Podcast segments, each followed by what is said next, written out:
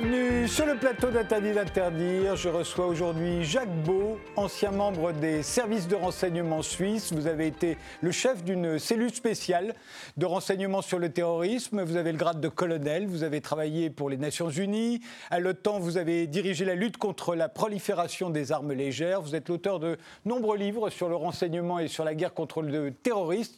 Aujourd'hui, vous publiez chez Max Milo Gouverné par les fake news, un livre explosif, comme on va le voir, de 400 pages, où vous revenez sur 30 ans de conflits internationaux pour y traquer les fake news qui ont pu être utilisés par les pays occidentaux pour motiver leurs alliés, euh, les médias ou l'opinion publique.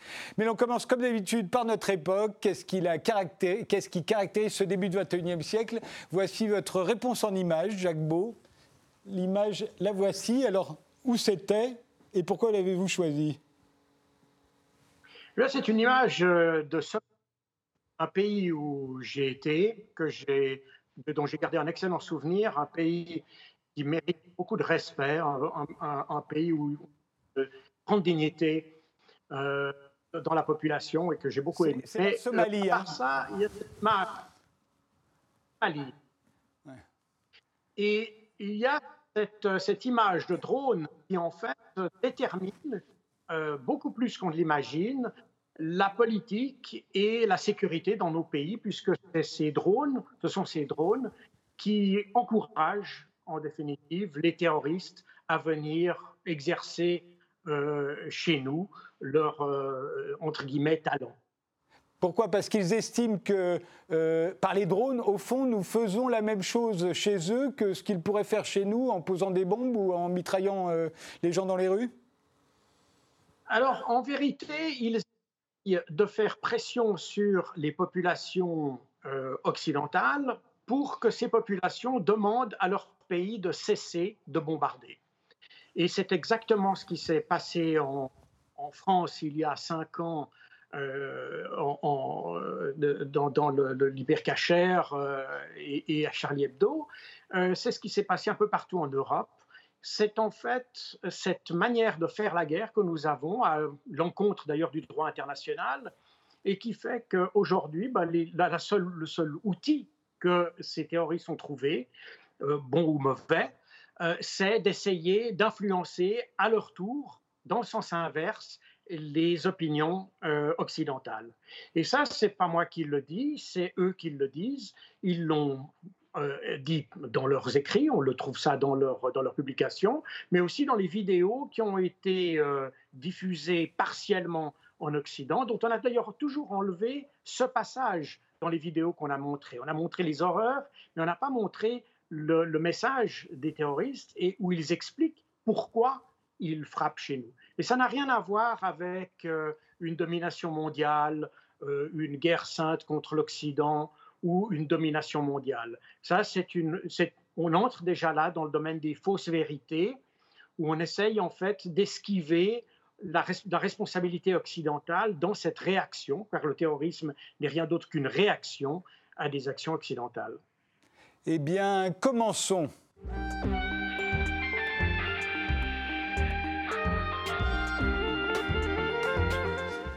Jacques Beau, euh, votre livre, je l'ai dans la main, il fait 400 pages. Je disais tout à l'heure qu'il était explosif, on va s'en apercevoir en en parlant. Mais avant même d'en parler, euh, qu'est-ce qui nous prouve que vous, vous-même, vous ne faites pas de la désinformation? Après tout, vous êtes un homme du renseignement. Euh, peut-être que vous faites exactement la même chose que ce que vous reprochez aux pays occidentaux. Qu'est-ce qui nous prouve que vous n'êtes pas un conspirationniste euh, qui va glaner euh, des renseignements sur des sources improbables. Qu'est-ce qui nous prouve que vous n'êtes pas payé par euh, Vladimir Poutine, comme je le suis, moi, par exemple? Qu'est-ce qui nous prouve que vous ne faites pas partie de l'ingérence russe? On va probablement vous le reprocher. Enfin, ceux qui liront ce livre se diront, oh là là, c'est de l'ingérence russe. Alors, Qu'est-ce que vous répondez à, toutes ces accusations qu'on n'a pas encore portées, mais qu'on portera forcément un jour? Alors, j'ai anticipé ces accusations. Euh, en fait, toutes les sources que j'utilise sont des sources que j'ai vérifiées et qui sont réputées euh, factuelles, c'est-à-dire des, sources qui se basent sur les faits, et j'ai écarté d'autorité toutes les sources qui pourraient être euh, soupçonnées ou qui sont des, sources à tendance conspirationniste ou même de tendances politiques trop écartées, parce qu'effectivement, on trouve soit à gauche, soit à droite, on trouve un peu toutes les opinions sur tout, et j'ai écarté un peu toutes, les, sources qui pourraient être sujettes à caution. Par ailleurs, j'ai mis l'accent sur les publications officielles, c'est-à-dire que beaucoup d'informations euh, qui nous sont données par la presse américaine, euh, occidentale en général, euh, elle, est souvent contredite par des rapports officiels, des rapports de services de renseignement, et c'est ma base de travail en fait pour dénoncer les fake news. J'ai également, écarté des sites que je considère comme euh, honnêtes, euh, mais qui sont en Occident, pour différentes raisons, suspectés d'être euh, orientés en faveur d'un pays ou contre d'autres pays. Et ça, je l'ai écarté d'emblée, non pas parce que ces sites sont de mauvaise qualité, bien au contraire, mais parce que on pourrait effectivement dire qu'ils sont biaisés. Alors, on reste sur une information qui travaille exactement comme un, officier de renseignement devrait faire, c'est-à-dire sur de l'information qui est factuelle, qui est vérifiable, qui est accessible. Euh, toute l'information qui est là est, est, accessible par tout le monde. C'est pour ça qu'il y a autant d'ailleurs de, notes de bas de page. En effet, il y en a beaucoup. Euh, ce que vous appelez les, fake news, le mot figure euh, dans le titre, gouverné par les fake news, euh, on peut le traduire aussi, et vous ne vous en privez pas dans le livre, par la notion de fausse vérité. Il y a comme ça des vérités qui deviennent euh, établies, mais qui sont en réalité des fausses vérités. On se souvient, et c'est sans doute la plus célèbre, des armes de destruction massive de Saddam Hussein. C'est ce qui avait servi aux Américains. On voit Colin Powell derrière moi aux Nations Unies. Colin Powell représentait les États-Unis, mais les États-Unis, comme la Grande-Bretagne, se sont servis de ces soi-disant armes de destruction massive pour justifier l'invasion en, Irak. Euh, c'est un, un, cas d'école pour vous euh, et, à l'époque, euh, est-ce que ça vous a paru, quand vous, quand vous les entendez parler de, des armes de destruction massive, est-ce qu'il y a quelque chose qui vous alerte vous, en tant qu'homme du renseignement, habitué à analyser ce genre de, de propagande? Alors d'abord, je peux vous dire que quelques mois avant la prestation de M. Powell au, Conseil de sécurité des Nations Unies, j'avais moi-même fait un rapport très circonstancié sur la question des armes de destruction massive euh, en, Irak, puisque c'est un sujet qui était tombé euh, dans mon escarcelle, entre guillemets, lorsque je travaillais aux affaires étrangères. J'ai fait un rapport euh, circonstancié qui, affirmait qu'il n'y avait pas d'armes de destruction massive et que les Américains nous menaient en bateau. Euh, mon rapport a été poliment écarté euh, sous prétexte que les Américains étaient notre principal partenaire et que la Suisse n'allait certainement pas s'engager euh, contre l'avis des Américains. Donc, on le savait très bien, c'est un cas d'école, c'est un cas un peu extrême aussi, parce que c'est un cas où tout le monde savait en réalité que les Américains mentaient, mais euh, tout le monde a marché dans le mensonge parce que finalement, ça arrangeait un peu tout le monde euh, d'entrer dans la combine, si j'ose dire. Oui, on comprend, Pardon, je vous interromps. On comprend bien dans votre livre qu'à chaque fois, l'enjeu, c'est souvent de présenter l'adversaire comme un monstre, ou en tout cas, euh, quelqu'un de pire que nous. C'est-à-dire que oui, d'entrer en guerre, d'envahir un pays, ça n'est pas bien, on le sait, mais là, ça vaut vraiment la peine parce que celui-là, il est horrible. Voilà, c'est exactement ça. C'est l'effet un peu pervers de, des fausses vérités. C'est-à-dire que sur la base d'informations très parcellaires, très euh, partielles, on crée une vérité, une, ce qu'on appelle techniquement une aisance cognitive, euh, sur le fait que euh, Poutine est un dictateur, que, que Bachar al-Assad est un monstre, que Omar el-Bashir est un génocidaire, etc. Et ça devient, ça entre dans le discours euh, habituel, le discours officiel, le discours euh, standard qu'on trouve dans les médias. Et finalement, ça n'étonne plus personne. Et plus personne ne se pose des questions sur des chiffres comme 200 000 ou 400 000 morts au Darfour et, alors que personne n'a vérifié ces chiffres et, je suis bien placé pour le savoir parce que moi-même, à la tête du, renseignement au, Soudan pendant deux ans, euh, euh, je me suis attaché à compter euh, ces morts et on n'est jamais arrivé à 200 000, on est arrivé au maximum à 2500 morts. Donc, on, on, a créé, pour différentes raisons, politiques surtout, géostratégiques aussi, on a créé effectivement une sorte de fausse réalité qui facilite entre guillemets, comme vous l'avez dit, euh, des prises de décision qui sont à l'encontre, en fait, du droit international. On se justifie de cette manière. Alors, vous avez donné l'exemple de Omar euh, euh, El-Bashir au, Darfour, pas, 300 000, pas un génocide de 300 000 morts d'après vous, mais 2500 au, au maximum. sur Kadhafi, par exemple. Kadhafi, pour vous, c'est quoi la, fausse vérité, ou du moins la fake news, la désinformation qui a été pratiquée pour noircir euh, Kadhafi, qui était un dictateur, hein, vous le dites euh, évidemment dans, ce livre, mais pas forcément celui qu'on a décrit quand on a voulu le renverser. C'est-à-dire quand on a voulu le renverser, il a fallu justifier une, euh, intervention qui était contraire au droit international. Donc on a créé de toutes pièces un événement qui était contraire au droit international pour justifier l'intervention au nom de la responsabilité de, protéger qui est, qui est, qui est définie par, par, les Nations Unies. Et ça a été euh, le massacre de Benghazi, euh, qu'on retrouve d'ailleurs dans, dans, beaucoup d'articles aujourd'hui, alors qu'on sait et qu'on savait à l'époque qu'il n'avait jamais eu lieu. On a des, des rapports des services de renseignement à la même époque qui précise qu'il n'y a jamais eu euh, ce massacre. Mais il a servi de prétexte et il reste aujourd'hui inscrit euh, dans, les, dans, les médias d'une manière générale, de manière indélébile. Et il continue d'une certaine manière à excuser l'intervention occidentale. Mais il y en a d'autres. Bachar el-Assad, par exemple, en quoi est-ce qu'on le Bachar el-Assad, des armes chimiques, les massacres de Homs, etc., qui aujourd'hui, même à l'époque des massacres de Homs, donc en 2011, euh, les services de renseignement allemands avaient établi qu'il n'y avait pas eu de massacre causé par l'armée de, Bachar el-Assad. Par la suite, ça a été évidemment les attaques chimiques qui ont, qui ont la vie dure, mais qui ne sont qui ne sont certainement pas le fait de Bachar el-Assad. D'ailleurs, c'est la raison pour laquelle le président Obama euh, n'est pas, pas intervenu en août 2013. Et ça, on le sait très bien, déjà on le savait à l'époque.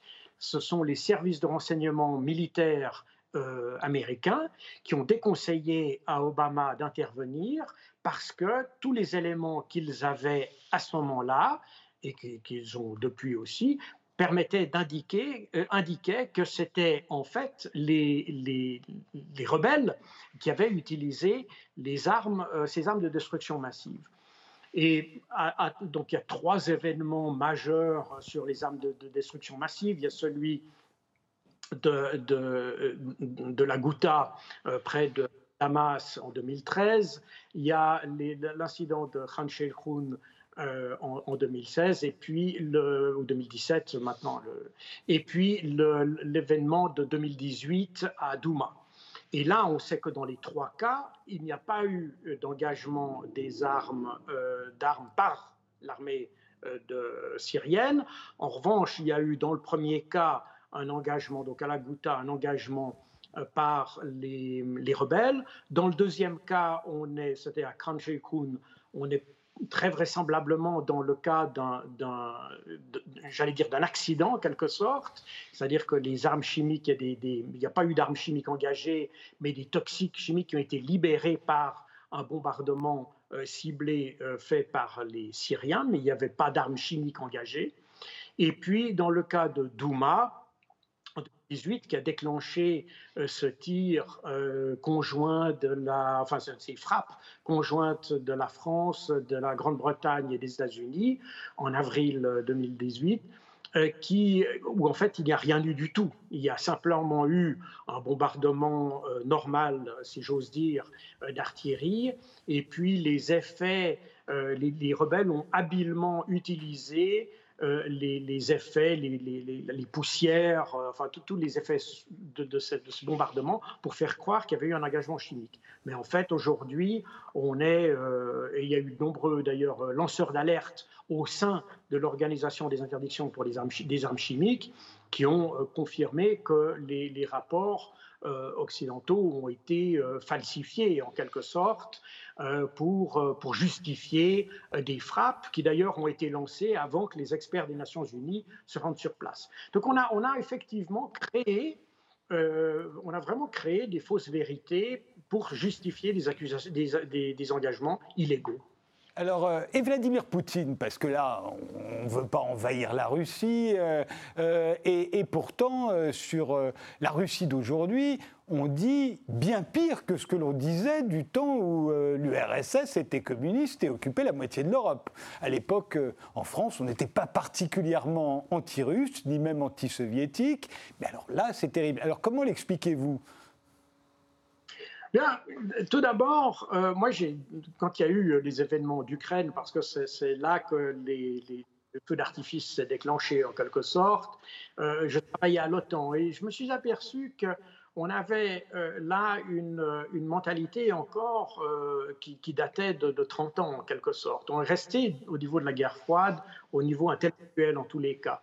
Et à bien des égards, on est resté là-dessus en général, c'est-à-dire que on a notre image de la Russie reste celle de l'Union soviétique d'une certaine manière. On sait qu'il y a eu des changements, mais on se plaît à, conserver cette, image de, l'Union soviétique. Alors pourquoi? En réalité, euh, je pense que l'affaire a commencé dès la fin de la guerre froide, où euh, les Occidentaux et surtout les Américains ont constaté que la fin de la guerre froide était finalement l'arrêt de mort euh, de leur industrie de l'armement, d'un potentiel militaire euh, qui est chez eux, qui est considéré comme étant un élément euh, fondamental de leur politique étrangère et même d'ailleurs de leur économie, puisque c'est finalement leur économie de défense qui, qui a mieux survécu au fil des années, alors que d'autres industries comme l'automobile, l'industrie navale, etc., ont totalement périclité. Donc pour eux, il y a vraiment un, enjeu de préservation de leur, de leur capacité. Et, mais pour préserver cette capacité, il faut un ennemi. Et euh, c'est vrai qu'aujourd'hui, la, Russie reste un peu cet ennemi euh, qui permettent de justifier, d'ailleurs je, le vois même en Suisse, d'ailleurs, les rapports de, sécurité euh, qui sont publiés chaque année continuent à voir la Russie comme étant une menace potentielle, même si c'est dit dans des termes plus adoucis quand même, mais ça, reste un peu l'idée parce qu'il faut justifier euh, l'existence de moyens militaires, l'acquisition des, des, programmes d'armement qui sont relativement coûteux, etc. Et ça, c'est un peu Pardon de vous interrompre, Jacques Beau, mais euh, euh, euh, des anti-Poutine ou des anti-Russes vous diraient oui, mais attendez, ils l'ont quand même bien cherché en Crimée, en Ukraine, aujourd'hui en Biélorussie ou avec l'affaire Navalny, dont on est quand même à peu près certain aujourd'hui, certains en tout cas, qu'il a été empoisonné. Alors, euh, je reviendrai sur euh, Navalny, mais on va prendre dans l'ordre. Et, tout d'abord, concernant l'Ukraine. Euh, L'Ukraine, on a un conflit qui est un, conflit vraiment intérieur, qui est issu des, législations adoptées par la nouvelle junte en Ukraine sur les langues. Et on a un effet de boule de neige qui s'est créé autour de cette question des langues. La Crimée, c'est un, sujet un peu particulier parce que contrairement d'ailleurs à ce qu'on entend sur la Crimée, personne ne vous dit que la Crimée est en fait le premier euh, euh, territoire euh, de l'Union soviétique et le seul d'ailleurs à avoir fait un référendum d'autonomie et avoir été déclaré autonome avant même l'indépendance de l'Ukraine. Et c'est après l'indépendance de l'Ukraine, l'Ukraine n'a jamais euh, honoré euh, cet engagement de l'URSS de respecter euh, ce référendum qui a, eu, lieu en janvier 1991. Et en réalité, les, Ukrainiens n'ont fait, pardon, les Criméens n'ont fait que durant 25 ans, n'ont fait qu'essayer d'avoir l'application de ce, de ce, droit qu'ils avaient, et ils, ils, en ont trouvé l'occasion en, en, 2014. Et les conditions de l'annexion sont probablement euh, discutables au niveau international, mais la, légitimité de l'indépendance de l'Ukraine et la décision de l'Ukraine à vouloir rejoindre euh, la Russie n'est pas du tout illégitime en réalité. mais donc, le désir de la Crimée de rejoindre euh, la Russie? Oui, de la Crimée. Oui, oui, pas de l'Ukraine. Excusez-moi. Donc on a, on a, on a cet aspect-là qui n'est jamais évoqué en Occident. Donc les accusations qu'on a contre la Russie, contre, dans, cette affaire criméenne, est, assez euh, discutable en soi. Deuxièmement, quand, quand, on vient sur des affaires comme Skripal ou Navalny, euh, on, reste quand même un peu perplexe de la manière dont ces affaires arrivent. D'abord, elles arrivent à des moments très particuliers. Elles ont euh, l'affaire Navalny, euh, qui, est toute récente. on a d'un coup une poussée de fièvre sur le fait qu'il aurait été, qu'il aurait été empoisonné. or, on n'a pas d'histoire d'empoisonnement de la part des, services secrets russes, contrairement à ce qu'on dit. Bah, on dit dans euh, toutes les émissions de radio et de télévision en ce moment, on énumère tous les cas d'empoisonnement par les services secrets russes, justement. Comme quoi, ce serait une tradition. Le seul vraiment avéré, ça a été euh, l'assassinat de Stepan Bandera euh, en, 1959, sauf erreur, euh, par, les, par les services euh, du, euh, comment, du, KGB. Mais sinon, à part ça, même Markov a été assassiné par les services, les services bulgares. Quant aux autres, et d'ailleurs le, même le cas de Markov, cette affaire du parapluie bulgare qui a été évoquée partout, elle n'est pas démontrée. On ne sait même pas si ce parapluie a tout simplement même existé en réalité. Personne ne l'a retrouvé.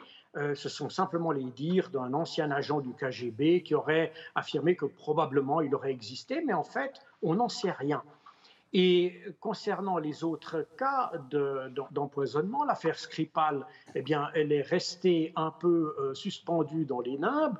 On, ne sait pas du tout euh, quel est le, fin mot de l'histoire. En réalité, tout porte à croire qu'on est parti plutôt d'une intoxication alimentaire, car toutes les euh, toutes les analyses qui ont été faites par la suite n'ont jamais démontré que la Russie était impliquée. Euh, on a, dans le meilleur des cas, et, si des, poisons, euh, j'allais dire, des, toxiques de combat, comme l'affirmaient les Anglais, les Britanniques, avaient été utilisés, on ne sait même pas s'ils sont originaires de Russie. Euh, et ça, tout à fait officiellement, euh, le, laboratoire de Porton Down aux États-Unis, euh, au Royaume-Uni, pardon, n'a jamais pu confirmer que ce toxique venait de, de laboratoires russes. on sait que d'autres pays occidentaux ont synthétisé cette, même toxine. Quant à Skripal, à Navalny, on sait qu'il s'est attaqué à, la mafia, on sait qu'il s'est attaqué à des gens corrompus, euh, qu'il que son ennemi n'est pas nécessairement d'ailleurs euh, l'État euh, russe, même si c'est ce que ces, ces coreligionnaires prétendent. En réalité, il faut bien se comprendre que Navalny, qu'on présente en Occident comme étant l'opposant majeur à Poutine ne représente qu'un infime pourcentage. Je ne sais pas, l'équivalent en France, ce serait peut-être l'UPR de François Asselineau en, termes de, de, quantité, d'importance. Donc on est sur quelque chose de très petit. Par ailleurs, Navalny dirige tout au plus une, enfin dirige, il est à la, à la tête d'une constellation de mouvements d'opposition dont les rivalités euh, sont connues. Et on pourrait même imaginer que quelqu'un de son entourage est, tenté de l'empoisonner, mais ça pourrait tout aussi bien être les personnes auxquelles il s'attaque euh, régulièrement, euh, en, Russie même, et, là je veux dire des, criminels ou des gens qui sont notoirement corrompus. D'ailleurs, l'expérience, ou plutôt l'histoire, montre que l'utilisation de, de poison en Russie, dans l'histoire récente, est plutôt l'affaire de la mafia que de l'État russe en réalité. Et d'ailleurs, on ne voit pas très bien. On ne voit pas très bien pourquoi euh, la Russie se lancerait euh, dans, un, dans, dans une, une, opération de ce genre-là, alors que la principale reste encore un petit peu, euh, comme je l'ai dit tout à l'heure, suspendue et, et, reste encore très populaire en, en Occident, ça n'a aucun sens, en fait, aucun sens politique. On fait une pause, Jacques Beau, on se retrouve juste après et on continue de parler de gouverner par les fake news, votre nouveau livre.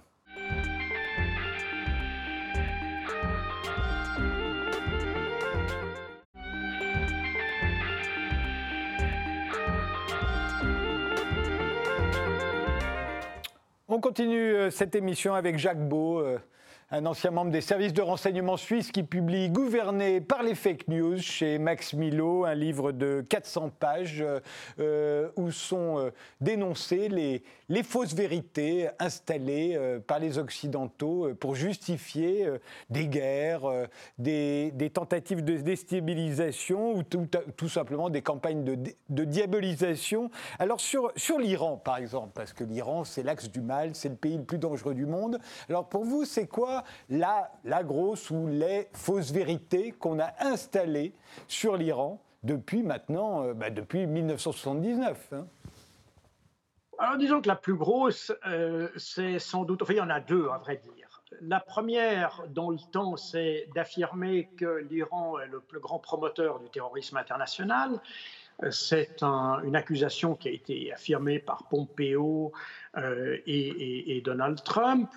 Euh, alors qu'on sait que le, problème du terrorisme international aujourd'hui, ça n'est pas le terrorisme chiite, mais c'est le terrorisme islamiste euh, euh, sunnite. Donc on ne voit pas très bien quel pourrait être le rôle de l'Iran là-dedans. Et le deuxième, qui est sans doute plus important au niveau régional, c'est l'accusation selon laquelle l'Iran tenterait de se doter de l'arme nucléaire qui est d'ailleurs ironiquement, c'est une accusation qui est, assez, dans un sens assez amusante, puisque on sait que durant les, les années du, du Shah, c'est euh, Israël qui avait proposé de doter l'Iran euh, d'armes nucléaires. Et on a retrouvé les documents euh, là-dessus dans l'ambassade américaine de Téhéran. Mais, qu'à l'époque, Israël et l'Iran étaient quasiment alliés. Tout à fait. C'était les principaux alliés d'ailleurs, puisque euh, l'Iran constituait cette espèce de poids euh, à l'hostilité, entre guillemets, euh, sunnite, qui était alors très homogène et, derrière les Palestiniens. Et donc, l'Iran faisait une sorte de, contrepoids, une sorte de, de, présence sur les arrières sunnites, si je peux simplifier les choses de cette manière. Mais après, euh, dans les années, euh, enfin des, années récentes, surtout à partir des années 2000, à partir du moment où les Américains sont entrés en Irak, on a effectivement cette idée que les, Iraniens veulent se doter de l'arme nucléaire. Alors, il est vrai que euh, après, ou au moment où les, Américains se préparaient à attaquer l'Irak, les Iraniens ont très bien compris qu'ils pourraient être les suivants sur la liste, et donc ils ont étudié la faisabilité, je précise bien la faisabilité, d'avoir l'arme nucléaire comme arme de dissuasion. Et donc il y a des études qui ont été faites et, qui ont abouti en 2003 par la conclusion que euh, ça ne valait pas la peine de se doter de l'arme nucléaire. Et on sait, et alors là je cite des rapports euh, de, la CIA euh, qui, dit très clairement que euh, l'Iran a décidé de renoncer à l'arme nucléaire en 2003. Et là-dessus s'est greffé le programme civil qu'on a accusé de, servir des objectifs militaires. Et puis, on a en fait, on a construit une réalité un peu virtuelle sur des, finalement, l'idée que cette, que, qu'il y avait une, cette, ambition iranienne de se doter de l'arme nucléaire. Mais on n'a jamais trouvé, ni l'agence euh, pour la, surveillance des, des, euh, de l'énergie atomique euh, n'a découvert quoi que ce soit. On a même les, les documents que Netanyahou avait présentés en grande pompe euh, en 2018 euh, ont, finalement des documents qui, avaient été rendus publics et qui avaient déjà été euh, livrés aux, inspecteurs de, l'Agence des Nations Unies. Donc on, a, vraiment quelque chose qui a été monté de toutes pièces. On a créé une, une menace régionale qui n'existe pas. Les, Iraniens ont très bien compris que ça ne servait à rien. Euh, et que probablement d'ailleurs leur, capacité de résister euh, à l'intérieur du pays, donc la, résistance, j'allais dire, humaine, euh, suffirait à, dissuader euh, des, étrangers ou des puissances étrangères de s'attaquer à leur territoire. Donc on a vraiment créé le, le mythe. Évidemment, il sert les intérêts des États-Unis, qui peuvent de cette manière maintenir une pression et maintenir une présence au, Proche-Orient. Et puis, euh, ça sert aussi naturellement la politique israélienne qui peut de cette manière euh, euh, justifier ses actions contre la Syrie, puisqu'elle voit la Syrie comme un bastion avancé des ambitions militaires iraniennes. Et sur la guerre contre, le terrorisme, pour vous, c'est quoi la, fausse vérité qui est sous-jacente? En réalité, le terrorisme, comme je l'ai expliqué en introduction, n'est rien d'autre qu'une réaction à nos interventions euh, au Moyen-Orient. C'est une manière, et c'est de nouveau, comme je l'ai dit, c'est quelque chose qui a été expliqué euh, en, long, en large et en travers et qui est écrit euh, dans le détail. L'idée, c'est d'ailleurs exactement le même principe que ce qu'avaient appliqué les Britanniques en bombardant l'Allemagne entre 1943 et 1945. Il s'agissait de bombarder les civils pour que les civils se retournent contre les dirigeants nazis à l'époque. Aujourd'hui, les terroristes utilisent exactement la même stratégie. Ils sont aperçus euh, à Madrid euh, en 2004 que les attentats avaient euh, eu comme conséquence alors probablement, ils ont mal lu les événements, mais malgré tout, ça a été leur conclusion que les attentats de Madrid avaient eu comme conséquence de provoquer le retrait espagnol de l'Irak. Et c'est resté leur modèle. Dans tous les écrits d'Al-Qaïda, mais aussi euh, de l'État islamique, on retrouve toujours ce modèle initial. Et c'est ce modèle qui a été appliqué par la suite euh, au Royaume-Uni et en France et qui s'appuie sur le fait que les opinions publiques sont en fait sont très opposées aux interventions. Ça a été le cas euh, au Royaume-Uni avant l'intervention euh, en Irak en 2003, et puis euh, c'était le cas avant les interventions du gouvernement Hollande en Irak et en Syrie en 2014, où à peu près deux tiers de la population française étaient opposés à une intervention. Et ça, les terroristes ont très bien vu ça, donc ils ont décidé de l'exploiter. Et, l'idée, c'est qu'en en causant en, provoquant des morts sur le territoire français, euh, la population se retournerait contre le gouvernement et réclamerait le retrait ou la cessation des frappes euh, en Syrie et en Irak. ça, c'est la stratégie. Le problème, c'est que comme on n'aime pas avouer que le terrorisme est la conséquence d'une stratégie finalement euh, mal pensée, une stratégie occidentale mal pensée, on préfère euh, prétendre qu'il y a un projet global de d'occupation, enfin de, conquête de l'Occident par, euh, l'islam ou les islamistes. Or, la réalité montre d'abord que ces elles ont, elles ont pris naissance en fait aux États-Unis, et puis, euh, d'autre part, on a euh, le, deuxième phénomène, c'est que on n'a pas de structure en Occident qui permette de prendre le relais des, des attentats terroristes. Lorsqu'on avait, par exemple, les brigades rouges ou des, le terrorisme marxiste des années 70-80. Euh, On avait des terroristes qui faisaient des actions, mais il y avait derrière la préparation de structures qui puissent prendre le relais politique euh, euh, du succès du, terrorisme, si vous voulez, pour prendre le relais afin d'aller au-delà des attentats terroristes. Les, attentats ne, font, ne transforment rien, ils ne permettent pas de conquérir le pouvoir. Il faut quelque chose derrière. D'ailleurs, quand on observe les, mouvements marxistes, on s'aperçoit qu'il y a toujours un volet politique et un volet euh, action, un volet euh, militaire. C'était la même chose pour les théâtres basques, etc. On n'a pas la même chose avec les djihadistes. Ils ne sont pas du tout équipés euh, préparés ou structurés pour reprendre le pouvoir euh, euh, derrière. D'ailleurs, on a très bien vu en France, il y a eu des attentats terroristes. On sait qu'une grande partie de la population émigrée et disons, je ne veux pas dire qu'ils sont pour les, terroristes, ce serait faux de dire ça, mais ils comprennent.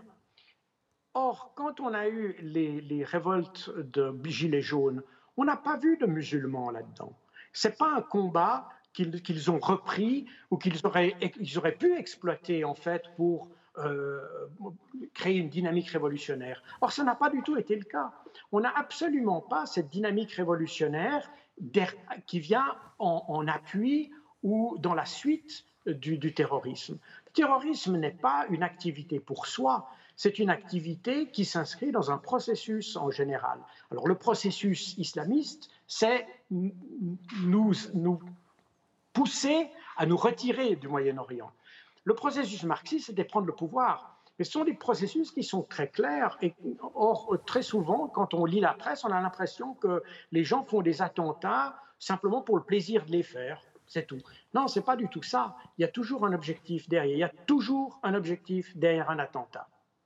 Jacques Beau, euh, sur la guerre en Syrie, ce serait quoi alors euh, euh, la fausse vérité qu'on a, qu'on installée à vos yeux Alors la fausse vérité, c'est naturellement qu'on a un gouvernement qui est, qui une, dictature et puis en appui de, de, ça, on a naturellement l'idée que Bachar el-Assad tente de, de, massacrer son peuple.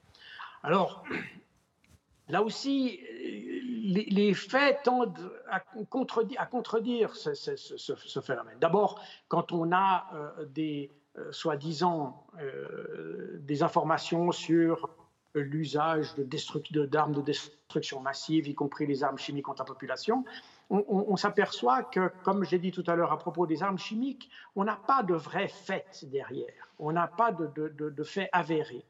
On a des suppositions, on a des interprétations, on a d'ailleurs éliminé une bonne partie des, informations qui existaient, car les Nations Unies avaient des rapports selon lesquels, et même les, services de renseignement américains, avaient des rapports selon lesquels euh, le, le Jabhat al-Nosra avait euh, des armes chimiques euh, et, créé des armes chimiques déjà en, en 2012 euh, donc avant même euh, le, début des engagements par, euh, soi-disant, l'armée syrienne.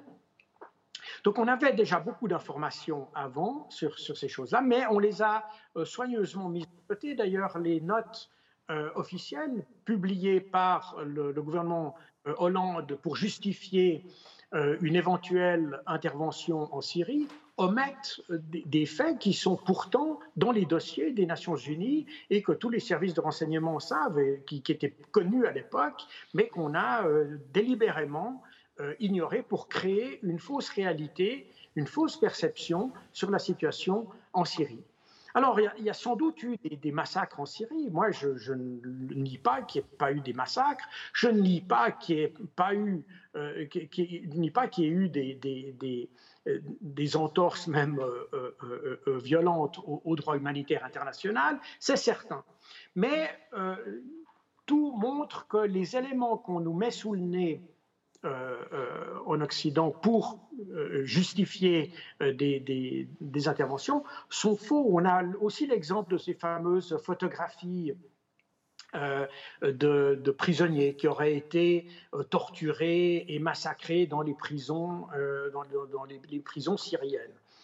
Alors, là aussi, d'abord, les, des, organisations humanitaires qui ont vérifié ces photos et qui se sont aperçues que pratiquement toutes les photos en, question sont des photos de soldats syriens et, non pas d'opposants. Il y a déjà quand même quelque chose qui cloche. Ensuite de là, l'auteur de ces photos euh, eh bien, on ne le connaît, il n'a toujours pas été présenté au public, euh, sous prétexte que euh, le gouvernement syrien, qui l'avait pourtant mandaté pour faire ces photos, pourrait le reconnaître, etc. Alors on se demande comment le gouvernement syrien pourrait le reconnaître dans, la, sur des, comment, des photos aujourd'hui, alors que si vraiment euh, le gouvernement lui avait donné la mission de recenser euh, toutes les, tous les hommes torturés et massacrés dans les prisons, on peut s'imaginer qu'ils n'ont pas donné cette mission à 20 000 personnes et qu'il n'y a sans doute qu'un ou deux candidats possibles pour, pour ceci. Donc en fait, euh, le gars qui en est l'auteur devrait normalement savoir qu'il est déjà connu. Il n'a pas besoin de, de Jacques Beau, je vous interromps, mais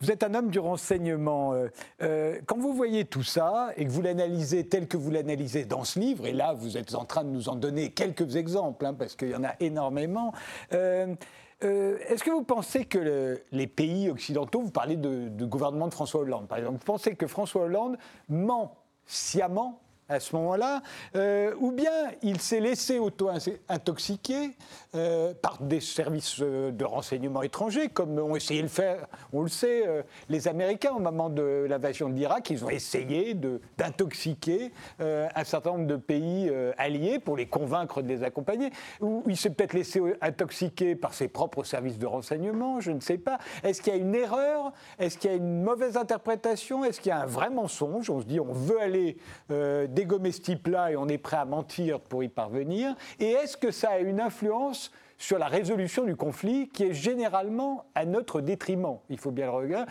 Si on prend euh, l'affaire, l'invasion de l'Irak, à la fin, ça débouche sur, en gros, l'Iran et la Russie ont aujourd'hui beaucoup plus d'influence dans la région qu'ils n'en avaient avant l'invasion. Donc c'est un échec total. Bon, voilà, je vous ai fait toute la question. oui, tout à fait. Non, non, c'est une excellente question. Alors tout d'abord, il faut savoir qu'on ne sait pas exactement sur quelle base euh, les, décideurs prennent leurs décisions. Euh, il y a deux possibilités fondamentales. La première, c'est que les services de renseignement qui sont censés guider leurs décisions euh, sont mal informés ou font un mauvais travail d'analyse et donc que les décideurs sont mal renseignés. Ça, c'est une des options. La deuxième option. Pardon de vous interrompre, c'est ce que dit Colin Powell, par exemple. Colin Powell dit c'est la CIA qui m'a menti sur les armes de destruction massive, c'est pour ça que j'ai fait le discours qu'on me reproche euh, à l'ONU, par exemple. Alors, ça, on peut y revenir, parce qu'en réalité, on sait que la CIA savait très bien qu'il n'y avait pas d'armes de destruction massive.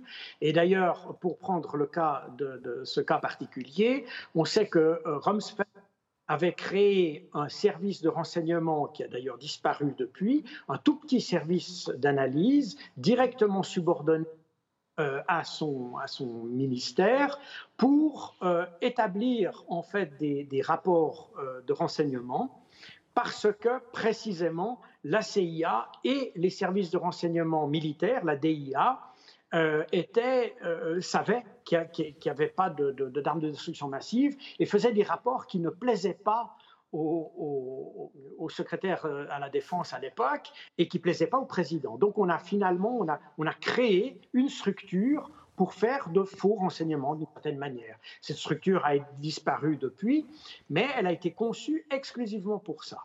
Pour le cas de, de, la, de la, France ou de la, d'autres pays, on, ne sait pas toujours comment ça se fait. Ce qu'on sait, c'est qu'en tout cas, les, notes de renseignement qui ont été rendues publiques euh, sont fausses.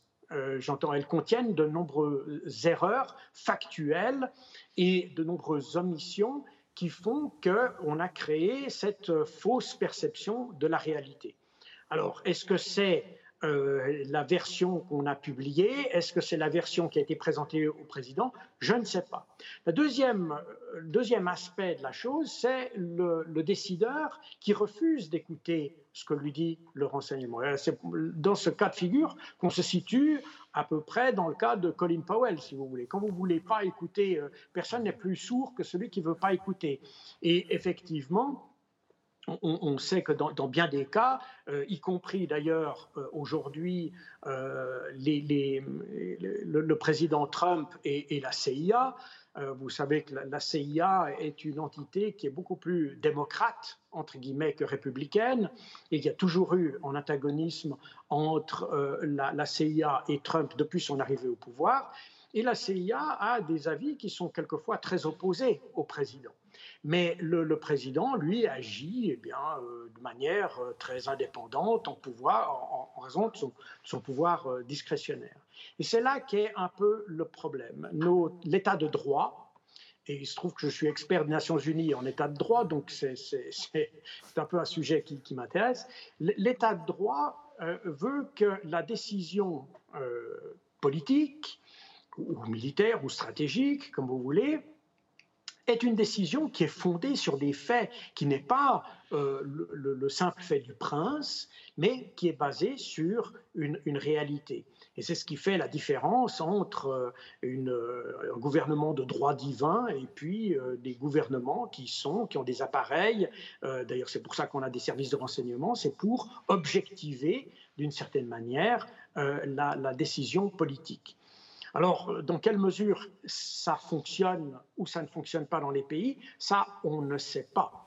Il est très vraisemblable que dans beaucoup de cas, on prenne des décisions non pas nécessairement pour intervenir en Syrie, enfin plus exactement, on intervient en Syrie, en Libye, etc., non pas parce qu'on en veut au, président euh, en exercice, euh, mais simplement pour des raisons quelquefois de, politique intérieure.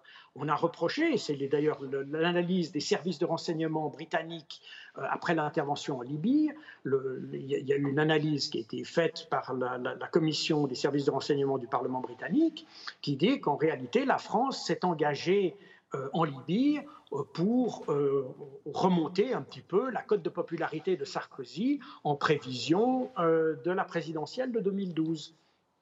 Alors, euh, ça, c'est l'analyse des services britanniques, ça n'est pas la mienne, euh, quoique je pense qu'ils ont, ils ont raison, et d'ailleurs beaucoup de, commentateurs, notamment américains, ont eu à l'époque la même idée. Donc, il est vraisemblable qu'il y ait un, aspect politicien à, cette, euh, à, ces décisions, qu'il n'y ait pas de décision rationnelle, et qu'ensuite, après coup, on y applique une rationalité, ou on fabrique une rationalité pour expliquer une décision qui était mauvaise dès le départ en, ce qui concerne, en, ce qui concerne, la Libye, on a dit aussi que c'est parce que la France n'avait peut-être pas été à la hauteur des révolutions arabes, et notamment en Tunisie, euh, qu'il fallait redorer son blason, non pas seulement du fait de l'électorat français en vue de 2012, mais surtout de, des, populations arabes.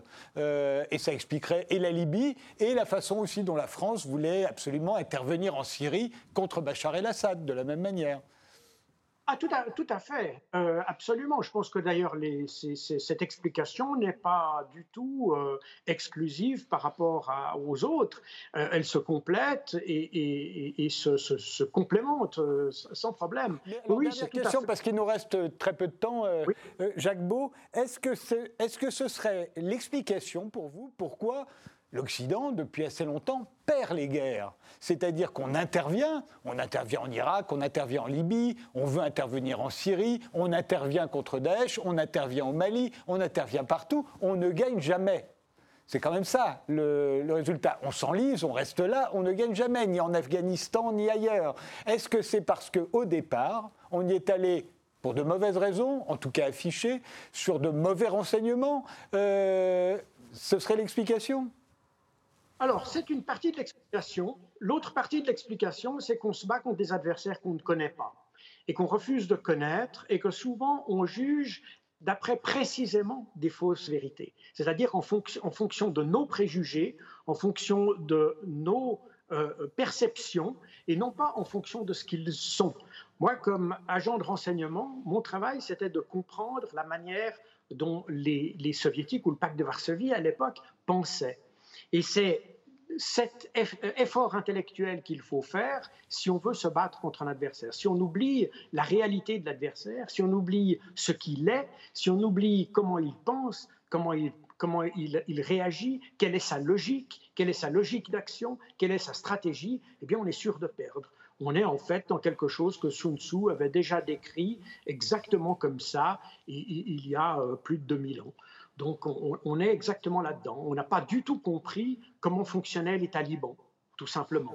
On n'a pas du tout fonctionné, compris comment fonctionnait. On a cru que les Américains ont cru qu'en allant en Irak, ils allaient être accueillis comme des libérateurs, un peu comme euh, Leclerc arrivant à Paris euh, en 1944. Or, ça n'a pas du tout été ça. Et euh, il y a une très petite partie de la population qui l'a accueilli, mais le reste euh, a, senti qu'on était sous une nouvelle occupation et ça a déclenché une autre guerre. Ça a été le, même phénomène euh, en Libye où on a cru qu'on, on, en fait, on a libéré les faux les faux acteurs. quand on entend les discours de, Bernard-Henri Lévy à, Benghazi, etc., on, on, se dit, il se trompe complètement d'auditoire. Et, en fait, son auditoire, sans qu'il s'en aperçoive, ou sans qu'il le réalise, ou sans qu'il veuille le réaliser, étaient en fait des islamistes convaincus. Et c'est exactement ces gens-là euh, qui, aujourd'hui sont combattus, d'ailleurs, par la France. Merci euh, Jacques Beau, euh, gouverné par les fake news. votre livre est paru chez Max Milo. merci de nous avoir suivis et rendez-vous au prochain numéro.